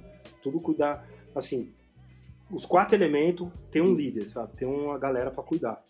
Não tem que um só cuidar de Não todos. acaba não. chamando gente que nem é da área, né? Tô ligado que isso acontece. É, já vi... é um elemento só, às vezes, também. Não, total. É. Eu tive uma vivência com o, com o mês do hip hop, já que a gente entrou nesse assunto, que foi uma reunião, mano, dos grafiteiros reclamando que os caras compraram spray errado, mano. Compraram um spray, tipo, sem qualidade nenhuma e tal, não sei o quê. Aí foram ver quem fez a compra do bagulho foi, tipo, alguém do gabinete do secretário de cultura, tá ligado? Então esse bagulho que você tá falando é muito real. Porque, mano, você tem que saber qual spray é bom pra você fazer o rolê, mano. Você, como DJ, você tem que saber qual mixer é bom para fazer o rolê do DJ. Exatamente. Exatamente. Entendeu? É, é, é, infelizmente, nós tem, a, a, pessoa tem essa mania de querer pôr pessoas que não tem nada a ver com, com, com o rolê, desculpa, mano. Uhum. Entendeu? Tipo, mano, eu vou pôr um. É, eu já vi várias vezes também, até falando nesse assunto, pela, pela, pelo fórum hip hop, essa galera aí, tá ligado? Tipo assim, os caras é, mandando, fazendo workshop, pedindo para pessoas fazerem workshop, por exemplo, de DJ, mas o cara não era DJ, mano. Eu falei assim, mano, como é que eu vou ensinar tabuada? Eu não sou professor. Tipo assim, como é que eu vou ensinar é, verbo eu não sei português, tá ligado? Entendeu? Como é que eu vou ensinar? Tem é, muitos detalhes. Entendeu? Então eu falava, meu, isso aí vai acabar, gente do céu, lá, acabar de emburrecer a galera, tá ligado? Entendeu? Então, é, a gente, é, não nós, mas as pessoas pecam nisso, entendeu? Eu acho que tinha que ter um líder, um líder, um líder para cada. Tipo, temos quatro, quatro elementos do movimento hip hop, entendeu? Então tem que ter quatro líderes. Sejam homens e mulheres, tá ligado? Eu acho que tem que ter. Tem que ter, mano. Entendeu? Porque, se, porque eu vou.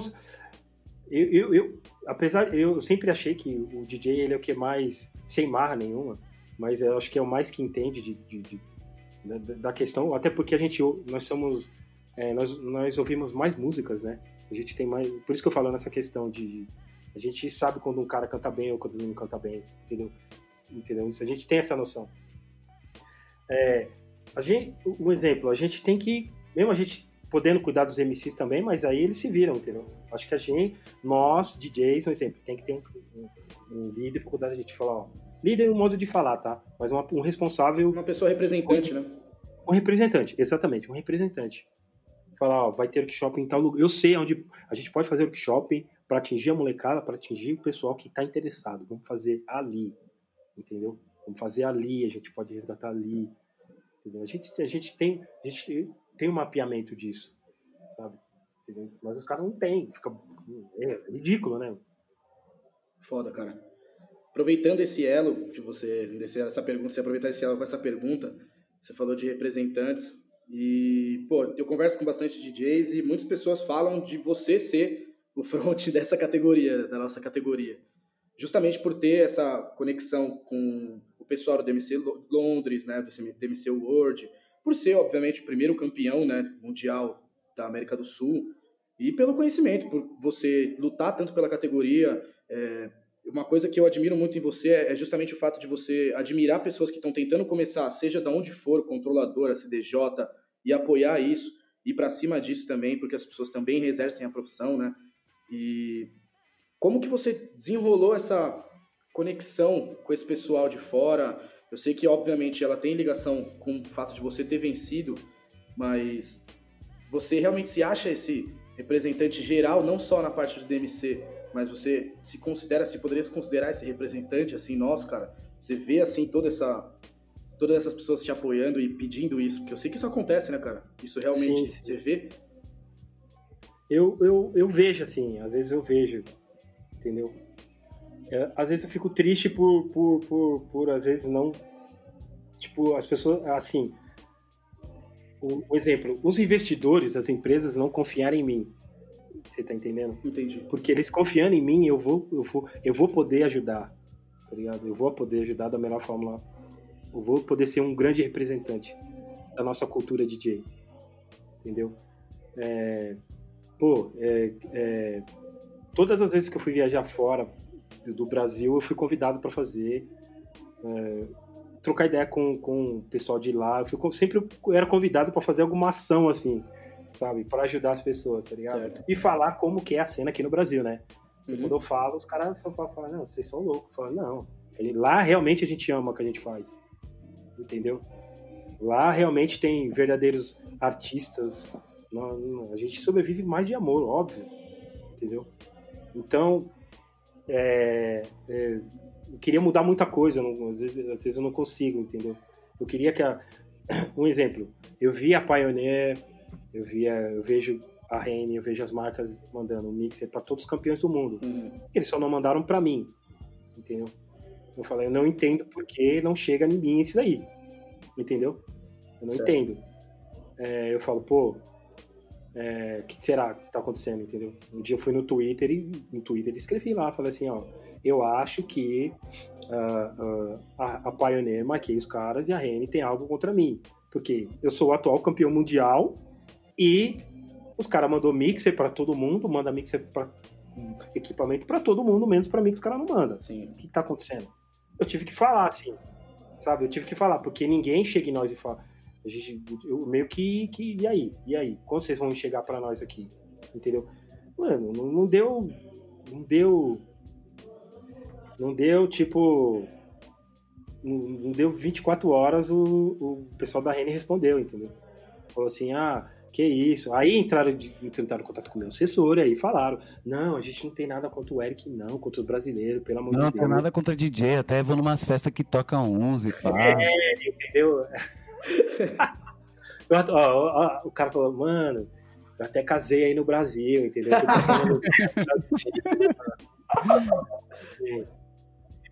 No não, não era pra tanto, né, mano? Eu falei, não, não era pra tanto, chega, mano, menos. Que feio, mano. Entendeu? O pessoal da Pioneer veio é, responder, falou, ah, a gente vai contactar nosso time e vamos entrar em contato com vocês, mas não entrar em contato com a gente, sabe? Então eu falei assim, ah, mano, sei lá, entendeu? Eu queria, eu queria fazer muito mais pelos DJs aqui, sabe? Eu queria trazer marcas, eu queria que as marcas acreditassem em nós, entendeu? Não tem ação, não tem nada, mano, sabe? Não tem nada que, que, que ajude os DJs daqui, entendeu? Não tem nada. Aí a gente quer. É, aí os caras fazem workshop, mano, vários workshops que eu já vi, que eu já colei em lugares aí, que era só elite, fala, mano, mas cadê os DJs daqui? Por que os DJs não estão aqui? Essa galera aí, mano, não tá nem. Mano, sem tirar, menosprezar ninguém, mas eu tem que ser real, mano. Falo, mano, cadê os DJs? Sim. Eu falava, cadê os DJs, gente? Gente, cadê os DJs, mano? Não tinha, mano. 60% não era DJ, 40 eras, mas é aqueles de. Tem grana, só compra coisa cara, nada contra, né? Sim. Entendeu? Entendeu? Eu falo, mas cadê os DJs? Foda. Peraí, peraí, tem alguma coisa errada. Quem, quem, tá, quem tá no controle disso, entendeu? Porque não chega até a gente, sabe? E aí, aí na hora que eu vou debater com os outros, com, com, com um monte de gente importante dentro de escola, falou: ah, não, não dá para fazer nada porque os DJs é, aqui, os caras sempre dão um jeitinho brasileiro, né? É, vão, compram mais barato, não sei o que. Eu falei, falei, óbvio, quando, quando as coisas vêm pra cá, ninguém chama os caras. É, entendeu? Você tem que parcelar um Celta para comprar o equipamento também, né? É, ô irmão, para, mano. Eu falei assim, ah, os caras não compram aqui, compram no Paraguai, mas é óbvio. Você, você, vocês ensinaram pros caras que aqui tem. Vocês, vocês, vocês falaram pros caras que aqui tem o equipamento de vocês. Entendeu? É óbvio que os caras vão comprar lá. Entendeu? Ah, mas os caras compram de segunda, é óbvio, mano. Às vezes o cara tá tentando comprar, você, ninguém responde e-mail, ninguém fala nada, os caras vão comprar, mano. O cara tem dinheiro na mão, vai comprar. Vocês querem debater algo ainda? Vocês querem ter razão? Vocês não faz não vejo vocês fazendo ações, não vejo vocês fazendo nada para fortificar a marca e vocês querem debater ainda. Vocês querem falar que precisa de número, vem número, número, número. Mano, quando, quando, galera, quando a pessoa tá com dinheiro na mão, o cara quer saber de número, mano. O cara tá vendendo ali, o cara vai comprar, mano. E vocês afastam isso das pessoas, mano. E ainda vocês querem falar? Não, não é assim, mano. Entendeu? Eu sei que tem coisa errada, mas não, nem sempre é coisa errada. Sim. Entendeu? Quando eu fui na, eu fui na, quando eu fui para Nova Zelândia ano passado e eu fui na sede da Cerato, na sede, eu subi lá no prédio. Eu fiz, fiz questão de ir com um amigo meu lá e ele fala inglês fluentíssimo. Eu falei, vamos lá. Eu fui lá e, e os caras conheciam meu trabalho, me deram um monte de disco, me deram um monte de coisa, tiraram foto de mim, um monte de coisa. E eu falei assim também, falei, não, legal, tal. Então, mas por que a gente? Qual que é a dificuldade de vocês é, terem uma sede, qualquer coisa lá no Brasil, assim? Qual que é a dificuldade? Ele, porque tudo pra gente comprar é difícil, tal. Ele, como assim? Não, não tem? Eu falei, como assim? Lógico que não tem, eu falei pro cara. Não tem. Então os caras, eu falei, pô, que visão os caras têm daqui do Brasil, gente? Ainda pagou de louco. É, sabe? Falou, mano, que isso? Sabe? Que isso, mano? Para, meu. Pô, meu país é. Mano, meu país pode ser politicamente zoado, tem um monte de coisa zoada que a gente sabe, mano. Mas o que tem de DJ, mano, praticante da, da arte, mano. Mano, nós temos muito mais países que aqui tem Nova Mano, aqui, aqui na Nova Zelândia, o que tem de DJ aqui não tem na minha área. Minha área ganha de DJ daqui, mano. Do país inteiro. A minha, da Zona Leste tem mais DJ que aqui no seu país inteiro, mano. Uhum. Entendeu? Não adianta vocês quererem. Todo mundo. A gente a gente quer ser certo, mas vocês dificultam as coisas, mano. Sabe? Então, sabe? Precisa trocar ideias com os caras, só que é difícil, mano. Sim. É muito difícil. Você acha que por essa, essa conexão, até. Eu sei que, né, pô, você já foi campeão e não mudou nada. Mas passo a passo, essa conexão que você tem cada vez mais firme com o pessoal do DMC, tá mais ativo ali, a galera tá olhando.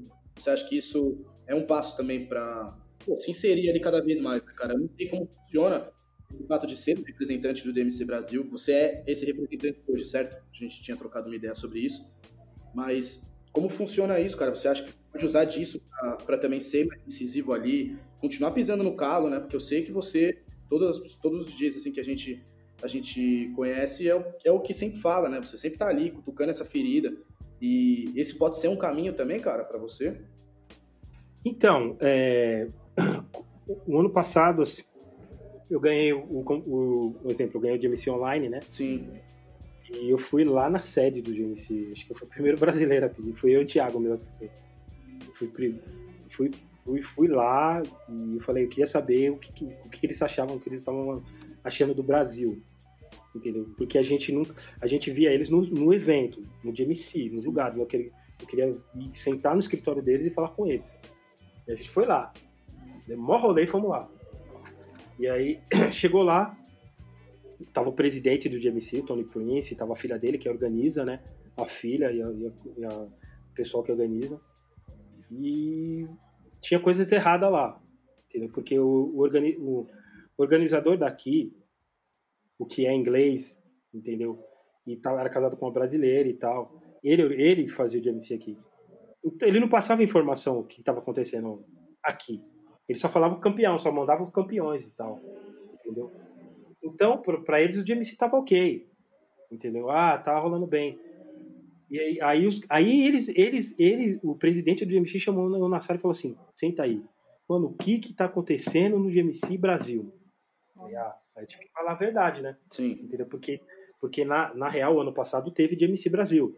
Só que assim, o, o organizador sumiu na hora de mandar o, o brasileiro, que era o DJ Nino também. Sim. Sumiu, não pagou passagem, não pagou nada. E aí tiveram, aí tiveram que fazer um protesto na internet e o GMC World pagou, coisa inédita isso aí, não tô ligado. Pra não sujar a imagem dele. Mas aí, chegando lá, o, o Tony Prince me enquadrou. Ele falou, e aí, o que tá acontecendo? Eu vou querer que, eu vou querer que tal pessoa pague meu dinheiro, não sei o que. E aí pegaram o fly dos eventos e falaram, quem é esse patrocinador, quem é esse? Eu falei, ah, mano, tive que explicar tudo, entendeu? Sem eu fazer parte de nada. Sim. E ele falou assim, e ele falou assim, quem tá, é, quem, é, quem poderia fazer o GMC lá? Eric, você poderia, porque como eu já sou campeão do pelos caras, né? Sim. Eu sou campeão mundial do GMC, então eles, eles falaram, oh, você poderia fazer e tal. Eu falei, pô, eu vou pensar, porque na real ainda tô no, no, na, na, pegada de disputar ainda, né? É. Entendeu? Infelizmente eu ainda tô com, com, com sangue de competidor, né? e, mas aí foi ali que começou, começou. E aí eles falaram, ele falou, não, é. Aí a, a Sally a vice-presidente do GMC, entrou em contato comigo e falou: Você pode, esse ano devido à pandemia, você pode fazer aí? Eu falei: Não, posso fazer sim, vou fazer sim. Só que eu não vou competir, né? Eu vou fazer. E aí eu consegui fazer. Foi a melhor edição que teve online do mundo, melhor que até do Mundial, entendeu? Olha. Eu fui, fui bem. Eu fui bem estratégico, entendeu? Os, ó, mais uma vez, as marcas não quiseram patrocinar a gente. Technics, Pioneer, Rene. Mano, Ninguém quis patrocinar. Uhum. E, eu, e eu tentei chegar nos caras. Juro que eu mandei e-mail pros caras. Olha. Porque aí eu entrei em contato com a Kristen, que é a organizadora do GMC americano. Ela tem contato de todo mundo. Ela falei, Kristen, eu quero fazer o GMC Brasil. Você pode me passar as fontes? Ela me passou o e-mail de todos. Nenhum respondeu. Entendeu? Nenhum respondeu. E eu fiquei triste. Falei, pô. E aí os caras falavam que, pra, ou se não, ah, o da Pioneer respondeu assim, falou que ah, a gente não vai ajudar porque a gente tá fazendo um mundial já. Só que os caras ajudou a Austrália, os caras ajudou os Estados Unidos, óbvio, né? Ajudou a Austrália, ajudou um monte de país aí. Uhum. Entendeu? E, e, nós não ajudamos, ajudaram por quê? Entendeu? E aí, só que eu falei, beleza, a gente não tem dinheiro, mas vamos fazer um bagulho pânico. E aí a gente fez, eu fui no. Pedi, fiz, abri as inscrições, falei com os DJs pessoalmente, cada um. um ó, vão, vocês vão entrar? Ó, eu vou organizar esse ano, vocês vão entrar meu, vários DJs entraram, entendeu? E aí convidei os, os jurados que eu acredito, ex-campeões do GMC, chamei todos, entendeu? Chamei o Nedu, o Nedu Lopes, que ele, ele não ganhou o GMC, mas ele é tricampeão do freestyle, do Red Bull, Red Bull Freestyle. Sim. Eu falei, formei um time master. Chamei MC Jack, RM, Soul Jazz, Pavin, entendeu? Só os campeões e outros campeões. Sim. E o Ronei Yoyo apresentou junto comigo. E a gente, o Bunnies abriu, deu oportunidade pra gente, abriu, falou, o Bunnies sempre abre oportunidade pra nós, sempre dá oportunidade pra nós. Sim. O Bunnies falou, não, faz aqui, afim, faz aqui. A gente Patrocinadores sempre no corre com a gente, né? É, entendeu? E eu falei, pô, o Bunnies ajudou demais, entendeu? E aí o Bunnies fez lá a estrutura de TV, e cada DJ em casa, quarentena, cada DJ, o DJ mandava um vídeo, a gente fez um dia só, e eu botei cada jurado na tela, assim, E os caras via e os caras, tipo, debate bola, né? Tipo, é. entendeu? O cara, ele falava, dava a opinião dele.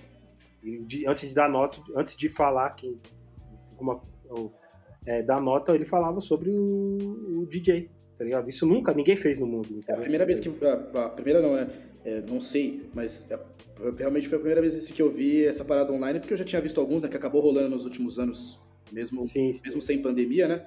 E, sei lá, o jurado dando nota na hora ali, né, cara? Sem ter visto o vídeo antes, vocês viram a parada na hora ali mesmo, né? Isso, na hora ali.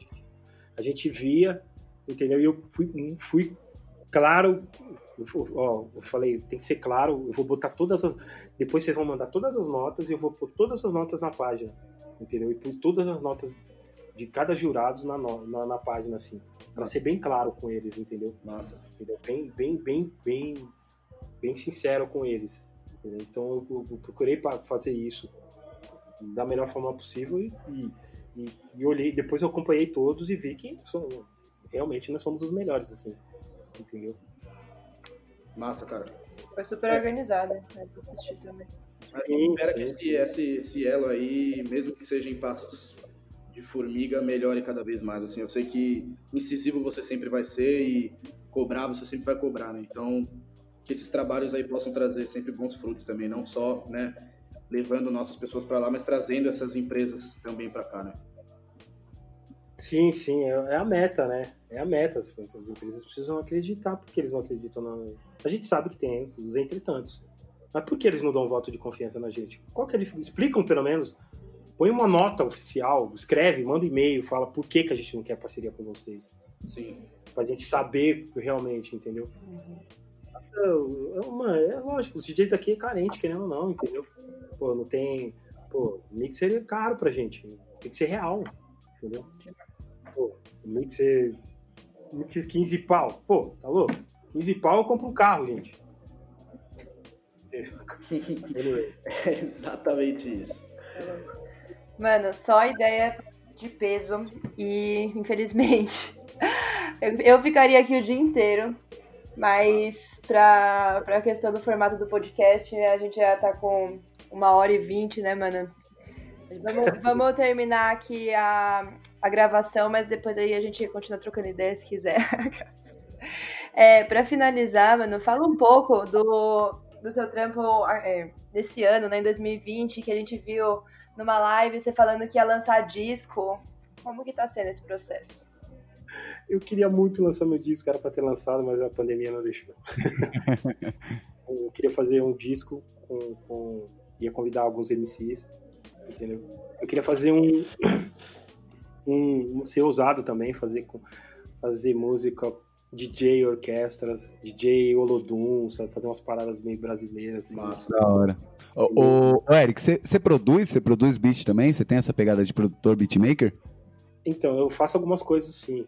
Da eu produzo, eu edito, eu faço algumas coisas assim, meio, meio, meio que meio que caseiras para mim. Algumas remix eu faço bastante. Até pelas competições também, né, cara? Acho que. É, porque a competição tem que, tem que fazer, né? Tem que produzir também. Pode crer.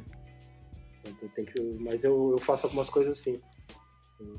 É que a maioria do. do, do, do, do às vezes eles me chamam pra. Ó, preciso de colagem, de squat, aí o cara me chama. Tipo, eu fiz o disco do BK, como, como que é o. O mano lá que produz os beats dele, eu esqueci o nome do mano. O Jonas, né? É, então ele, ele, me convidou pra. Falou, ó, mano, a gente precisa de uns scratch, de umas colagens. E aí eu fiz, não fiz umas colagens disso do BK. E eu achei da hora. Falei, pô. Eu acho que, sei lá, eu acho pra mim, eu acho que os caras os cara acham que a gente nem existe, mas os caras sempre tá vendo, né?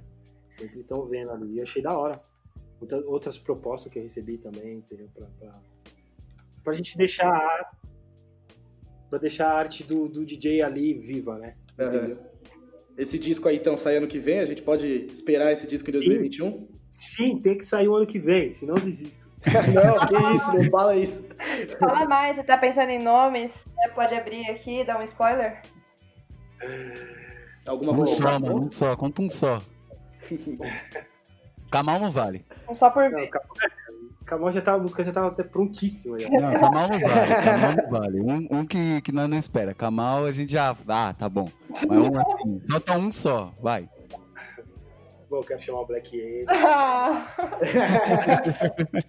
Firmeza, mas entendeu. Por essa, por essa a gente não esperava também. É, tá secreto, vai manter secreto. Ô, ô, mano, mas fala um pouco mais também desse lance das, das colagens que apareceu, porque tem um moleque da cena nova, que é o Zuluzão, lá de Pirituba, que eu conheço ele, você fez umas colagens no trampo dele. Sim, sim. Como é que foi aparecendo? Como é que é essa relação também? É uma pergunta que tá até meio fora do script, mas se puder ser rapidinho assim nessa ideia. De, mano, como é que você. Qual a sua referência de colagem? Como é que você pensa colagem no disco? Às vezes o MC vem com o bagulho pronto, ou você propõe. Como é que é essa relação na hora de pensar uma colagem num disco que o cara liga para você e fala, mano, preciso de uma colagem? É. O do. Você é louco, o do Zulu foi da hora, mano. Porque tinha uma galera produzindo ele. O pessoal do estúdio aqui da Zona Norte de São Paulo, não, não me recordo o nome, mas um, um, um, pessoal muito legal, assim. É o pessoal da UTN. É, isso. E aí eles me chamaram e falaram, ó, oh, mano, o Zulu, o Zuluzão tá terminando o disco dele e a gente tava nos scratch. A gente queria participação sua, como DJ, fazendo umas colagens. Você, você vem? Falei, demorou, mano. Aí colei lá. E foi muito natural, que eu... E é da hora trabalhar, assim, às vezes você trampar com eles do lado, porque eu escolho as colagens, entendeu? Que tem a ver com a música, né? Entendeu? E aí você, você vai falar, ó, eu tenho essa frase que. Essa colagem aqui que tem a ver com o que você tá falando. A gente pode soltar antes. E aí, aí vou pondo aí, ó, muda. A gente vai até acertar, entendeu? Então é muito mais fácil quando eles estão perto, né? Pode crer. A do BK deu. Do BK foi. Eles me mandaram, aí eu. Tipo, eles me mandaram. E a música era Visão Além do Alcance. Tinha que pôr uma colagem de Visão Além do Alcance. É lógico que já veio Thundercats na mente, né? aí, sério, aí eles me mandaram. Aí eu falei, ó, tem Thundercats. Aí ele. E ele e deu certinho ali. Visão além do alcance, tá ligado? E aí tinha um protesto, acho que é o Brizola falando, tem umas frases de protesto que eles me mandaram, entendeu? Eles me mandaram e eu, eu, colei, eu colei, entendeu? E, mas antes eu tinha feito de um que eles falaram de falsos profetas, essas paradas, e eu pus um pastor meio induzindo as pessoas, tá ligado? Ele falou, ah, não, muda, aí eu mudei. Eles me mandaram outras, assim, ficou bem legal, assim. Eles só cortaram e mandaram, ficou mais fácil. Assim. Eu falei, ficou bem legal. Coube certinho, entendeu? E tem, tem, alguns eu sou livre para fazer, e os caras, tipo, já, já, já pegam a ideia, falam, pô, ficou legal essas frases. Outros já chegam com a frase pronta, com as frases prontas, né? Eu acho legal, interessante quando chega com a frase pronta, né? Entendeu? Porque você via ver que o cara pesquisou, né? Pode crer. Pesquisou documentário, porque vem frase para DJ para pôr na música, vem de comercial, de filme, de, de desenho, de documentário, entendeu? Vem de tudo, de, fora as músicas de rap, né? Que tem as, as, as frases que tem a ver, né? Você pode pôr lá, entendeu? E é muito legal isso. Ah, da hora. Família, acho que, mano, eu me sinto contemplado, que nem a Will me falou. Eu ficaria aqui a noite inteira. Mano, meu sonho é um dia fazer uma live só trocando ideia e quem quiser assistir, assiste, tá ligado? É, exatamente. Se, tiver só nós quatro, pra mim tá suave. Mas, mano, o formato do podcast a gente ainda não, não chegou nesse nível. Mas... Podcast calamidade especial, duas horas de duração. é, Mano, se depender de mim, é rolado. Se depender de mim, é rolado. Uma live, os caras acham que nós vamos tocar, nós ficamos sentados trocando ideia, mano. Mas fica aqui, ó, fica aqui um convite futuro já pra uma entrevista ao vivo mesmo, ali gravada. Aí a gente sim, fica essas sim. duas horas falando, sem dúvida. Não, demo, mano. Se vocês falarem, nós fazemos duas horas, agora gravado mesmo, entendeu? E, não, mas é, desculpa até eu falar demais assim, é que, é, na real, nesse podcast que eu posso falar o que eu acho que eu penso sobre várias coisas. Sim. E eu acho que por isso que eu acho que tem que ter bastante podcast, entendeu? Porque realmente você quer ouvir. Eu gosto de ouvir coisas de um artista que ele nunca falou em entrevista nenhuma, entendeu? Uhum. Por isso que eu tento sempre falar, aqui eu posso falar o que eu quero. Entendeu? A gente está entrevistando, as pessoas precisam saber mais, mais sobre tal coisa que eu vou falar, entendeu? Não vão ficar só no simples ali. Pode crer. Aqui é mais a fundo, eu posso falar o que eu acho, o que eu penso. Sobre várias coisas que a gente que, que estamos debatendo, tá? Desculpa falar demais. Mas não, imagina, mano. E a visão é bem Obrigada por falar demais. Exatamente. Não, e a gente pensou um podcast bem focado, assim, não segregando, pensando em público e tal, mas a gente pensou assim, mano, esse podcast é pra quem curte música e pra quem é DJ, mas fica uma, uma ideia tão boa que até quem não é fica, mano, ouvindo e pá. Então eu acho que você cumpriu esse papel de um jeito monstro, assim, mano. Você fala da visão pro DJ, mas quem quiser ouvir um podcast, eu curto podcast, ouço podcast de duas, horas, três. É, eu também. Então eu, eu ficaria tranquilo, porque eu sou DJ, mas com certeza quem curte, mano, vai se sentir contemplado. É um prato cheio, mano. A gente é. gosta de quem fala. Exatamente. Eu, eu, quando ouço também, eu ponho aqui, eu começo a fazer um trabalho e fico ouvindo o podcast inteiro dos artistas que eu gosto. Sim, exatamente. Então eu falo, pô, mano, nossa, ele pensava desse jeito. Nossa, que da hora, ó, mano. Caramba, ele usou isso né, naquele lugar. Pode crer. Toda a experiência pra gente, né, mano? Mas obrigado mesmo. Muito obrigado, sem palavras. Se precisar Mas... de mim. É isso, então. E aí, Yumi? Vamos? É isso? Eu tô, eu tô aqui emocionada porque foi. Nossa, estou secando as lágrimas aqui. Foi muito foda. Foi ideia foda. Ô, Eric, como que a galera te acha nas redes? Como é que você tá aí? Fala seus arroba, seu face, fala tudo. Onde é que a galera te acha? Então, no Instagram é arroba EricJ, arroba DJ EricJ. E no, Acho que tá como só Eric J, hein? É, tá como Eric J, é. Eu tinha, tinha feito um protesto um tempo atrás, tirado o DJ, porque todo mundo era DJ, então. mas eu voltei pro DJ. É Eric J, perdão. Ah, é como Eric J, ainda tá meu protesto. Tá? E, e a página tá como DJ Eric J, na página do Facebook. É, curta lá, vê as informações, vamos trocar ideia. E canal no Twitch também. também. É. Ah, é. É, eu, ó, eu esqueço do Twitch. Meu Deus do céu. tem no Twitch também, Eric J, tá? E tem Twitter também, DJ Eric J. Tem YouTube, tem, né, cara? Suas performances lá.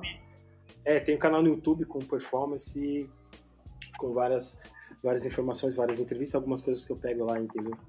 Então, é só ir lá, tá fácil agora, entendeu? Tá fácil agora. É isso mesmo. Só não vai no Google, só não vai naquela, naquele, no Wikipedia, pelo amor de Deus, mano. Eu não, tô, eu não tô conseguindo mudar o meu Wikipedia porque tem um cara lá que ele tá falando que, meu Deus do céu, Como? que as minhas informações... Ele tá falando que o Eric J não sabe sobre o Eric J. Não vão no Wikipedia, por favor, porque eu fui tentar mudar as informações e eles não deixam, porque tem um cara que tá, sei lá, que ganha ponto e, e falam que as minhas informações é falsa. Onde se viu? As minhas informações sobre eu é falsa. Ai, que a realidade é tudo nosso. Desculpa. Você é louco, a ideia foi da hora, família. Esse foi o nosso podcast Calamidade. Lembrando que a gente tá no Instagram, tá no Twitter, tem o nosso portal www.calamidade.com.br. Segue nós, vamos se conectar, vamos que vamos. Yumi, quer dar um salve? É isso. É, Instagram e Twitter é arroba underline calamidade com K, certo? Sigam a gente, compartilha com seus amigos, é muito importante essa divulgação de vocês. E é isso, mano. Só agradece por toda a vivência, todo, todas as aulas recebidas aqui. O bagulho foi louco. E aí, Nobru, quer fechar? Dar um salve aí? Deixar aquele abraço. Muito obrigado a geral que ouviu, tá ouvindo, divulga mesmo, passa pra, pra geral, pra amiga, pro amigo, pra tia, pra mãe. Vamos conhecer a história dessa galera aí. Não, não, a gente não vai parar por aqui, vai ter muita gente para vir ainda. Vamos conhecer a história de todo mundo aí, que a gente tem que saber de onde vem para saber para onde vai, certo? É isso Boa. mesmo, é isso mesmo. Eric, tamo junto, muito obrigado de coração, mano. Esse foi o Barulho pro DJ com o DJ Eric J. Tamo junto, família. Eu que agradeço. Calamidade Podcast, certo? Tudo nosso, família. Muito obrigado. Valeu. Abraço!